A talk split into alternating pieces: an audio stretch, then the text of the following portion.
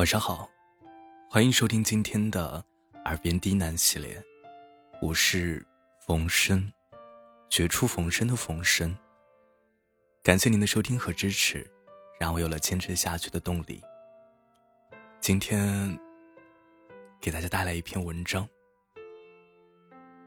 彼此麻烦才能有感情。本节目由喜马拉雅独家播出。感谢您的收听。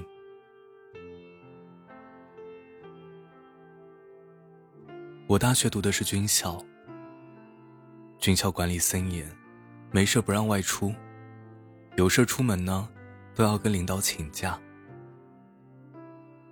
大一那年的一个周末，一个朋友生日，邀请我出去和他一起庆祝。我摇摇头，说出门还要请假。还要麻烦领导，算了。他问：“你和领导关系怎么样啊？” 领导都不认识我，所以，我更不想麻烦他呀。他告诉我：“你傻呀，感情都是麻烦出来的，这刚好是一个增进感情的机会。”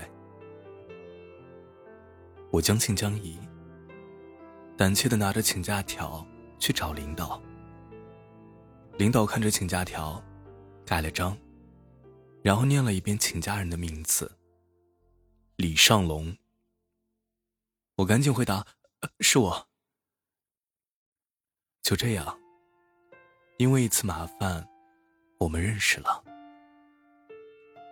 后来，这位领导成了我很好的朋友。他喜欢英语，我基本每周都陪他练口语。他也时常借给我书帮助我。我曾经写过一句话呀：“等价的交换，才能有等价的感情。”所谓的等价交换，其实就是互相麻烦。今天你求我一个事情，借我一个人情，改天你再来还，这样一来一往，连接多了，感情自然好了。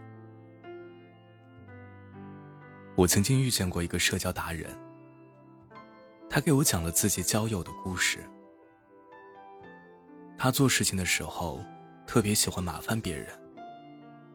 如果别人不答应，下次就还麻烦他。因为他上次没有答应，不知不觉的就欠了自己一个小人情。第二次麻烦的时候，成功率就大了很多。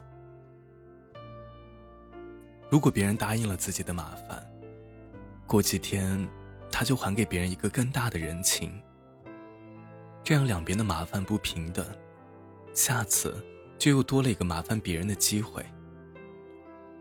一次次的，两个人的感情也就升华了。我说啊，嘿，你真的是心机婊啊！你这样交朋友，真的能真心吗？他说。我问你啊，你现在的朋友，你凭什么确定你们是彼此真心的？我说，因为我们不是为了达成什么目的，而是靠时间的累积升华成现在的感情。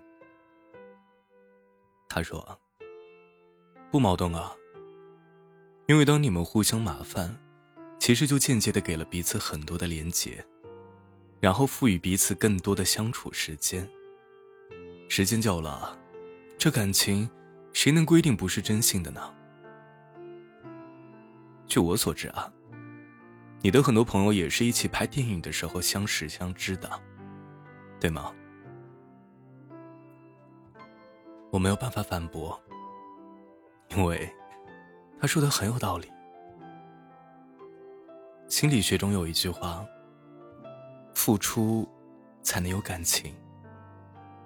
就比如说，女孩子一般都舍不得那个自己付出很多的男孩，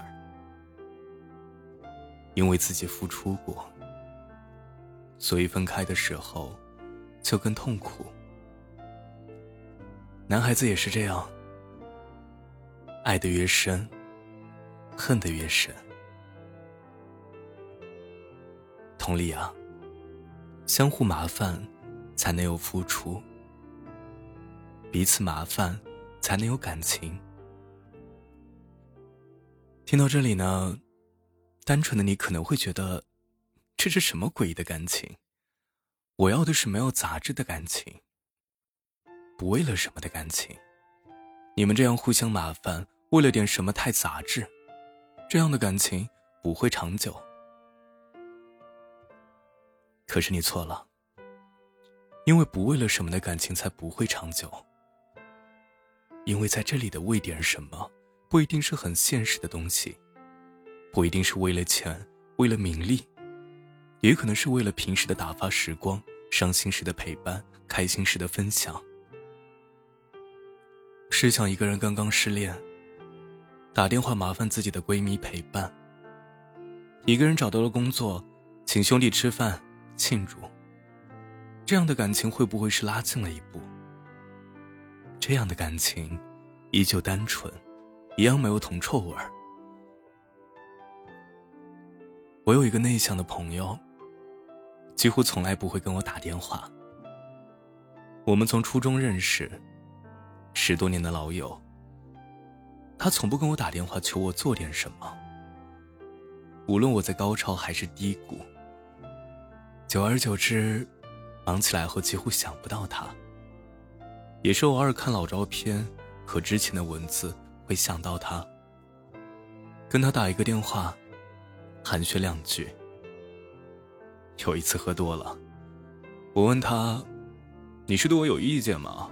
为什么从来不主动联系我？”他笑着说：“我这不是怕麻烦你吗？”我说：“你不麻烦我。”怎么知道自己需要什么呢？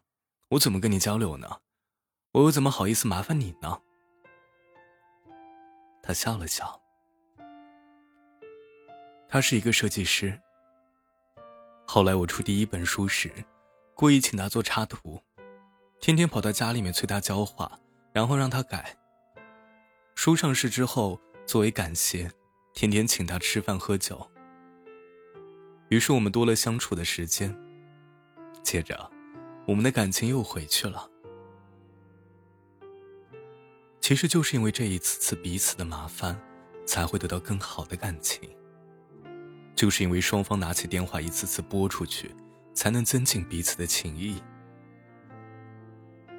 感情都是麻烦来的，不麻烦彼此，也就没有了交流。没有了交流。自然就丢掉了感情。本文摘选自作家李尚龙。你所谓的稳定，不过是在浪费生命。感谢收听，晚安。